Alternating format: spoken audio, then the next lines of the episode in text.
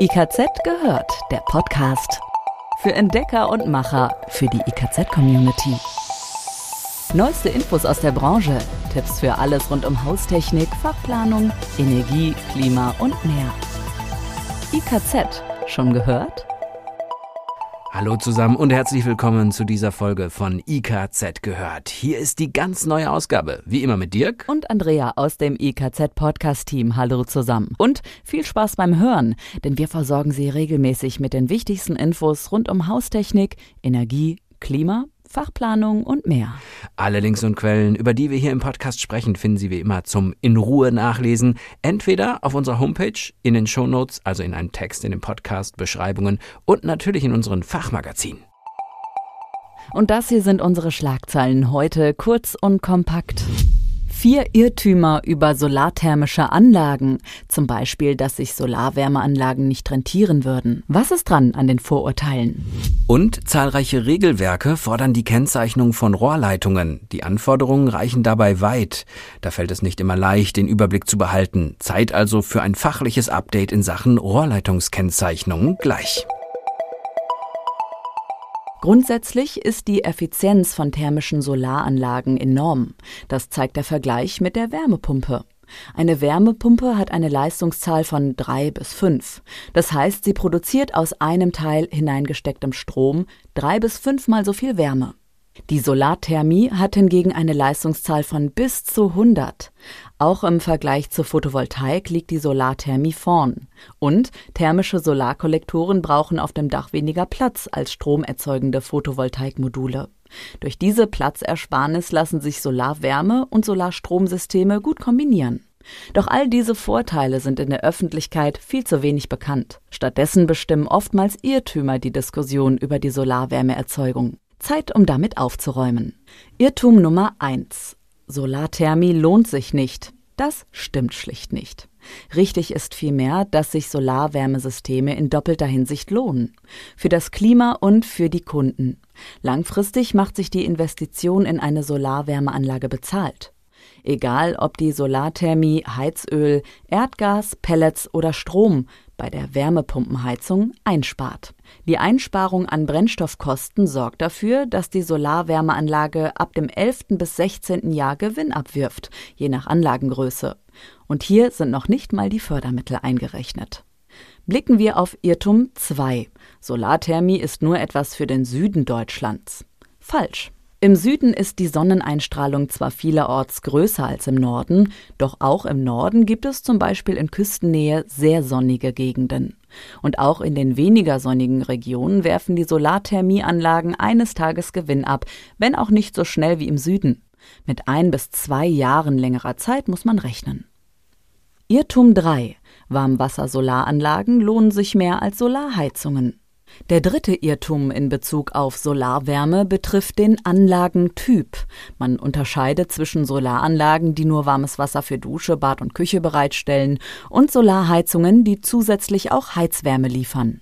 Richtig ist, dass in vielen, aber nicht in allen Modellrechnungen die Rendite von Warmwasser-Solaranlagen besser ist als die von Solarheizungen. Das liegt daran, dass Solarheizungen mehr Wärmeleistung brauchen. Das hat zur Folge, dass sie im Sommer mehr Solarwärme produzieren, als der Haushalt abnehmen kann. Schließlich muss man im Sommer gar nicht heizen. Diese nicht genutzte Energie kann negativ zu Buche schlagen. Darum ist es bei jeder Solarwärmeanlage wichtig, die Wärme im Sommer optimal zu nutzen. Haushaltsgeräte wie den Geschirrspüler oder die Waschmaschine lassen sich auch an das Warmwassernetz anschließen. So können Sie kostenlose Solarwärme anstelle von Strom nutzen. Und hier Irrtum Nummer 4. Solarthermie spart nur viel in gut gedämmten Häusern. Nein. Es ist zwar richtig, dass nur gut gedämmte Häuser auch einen Anteil ihrer Energie mit Solarwärme abdecken können. Bei schlecht gedämmten Häusern ist die benötigte Wärmemenge einfach so groß, dass die Solaranlage nur wenig im Verhältnis dazu beitragen kann. Wenn der solare Deckungsanteil bei einem gut gedämmten Haus bei 30 Prozent liegt, schafft die gleich leistungsstarke Solaranlage beim schlecht gedämmten Haus nur 10 Prozent. Das heißt aber nicht, dass sie sich nicht lohnt, im Gegenteil. Sie spart sogar mehr Brennstoffkosten ein. Das liegt daran, dass moderne Gebäude in Monaten wie April und Mai, aber auch im September und Oktober praktisch keine Heizung benötigen. Gerade April und Mai sind aber Monate mit einer sehr hohen Sonneneinstrahlung. Daher kann die Solarthermie in diesen Zeiten das Haus optimal heizen. Unser IKZ-Fazit das Vorurteil, dass sich Solarwärmeanlagen nicht rentieren, hält sich hartnäckig, doch in Wahrheit macht sich die Solarthermie immer bezahlt. Je nach Einsatzort und Inhaltsstoff müssen Rohrleitungen gekennzeichnet werden. Rohrleitungen, die Gefahrstoffe oder gefährliche Stoffe transportieren, müssen beispielsweise nach ihrem Durchflussstoff gekennzeichnet werden. In der Industrie kommt dies häufiger vor, da hier öfter mit Gefahrstoffen gearbeitet wird.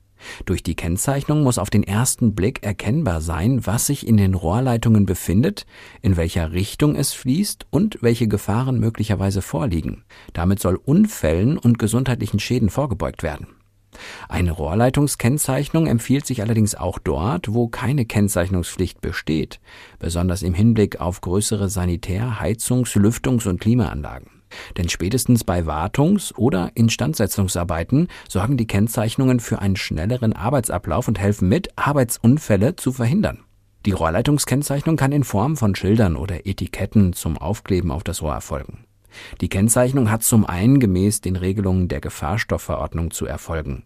Dabei sind die Vorgaben zur Gestaltung und Größe zu beachten. Wichtig ist auch das Wie, also wie muss gekennzeichnet werden.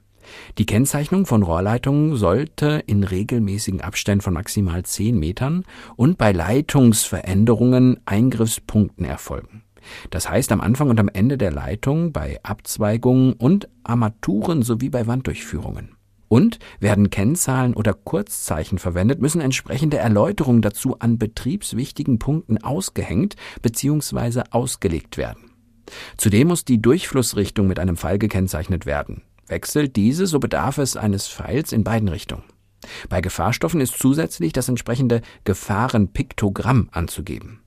Die Produkte zur Kennzeichnung sind nach dem Regelwerk in ihrer Art nicht definiert. Kevin Sievers, Produktmanager bei dem Kennzeichnungshersteller Kroschke, empfiehlt die Kennzeichnung mit Rohrleitungsbändern und Etiketten aus selbstklebender, widerstandsfähiger Folie.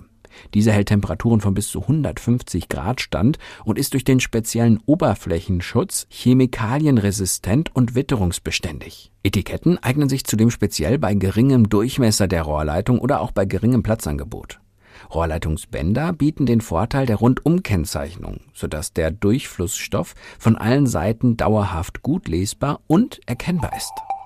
Das war's diesmal von uns, von dem Podcast-Team. Bleiben Sie dran, bis zum nächsten Mal. Tschüss. IKZ gehört. Jetzt reinklicken und noch mehr entdecken. www.ikz-select.de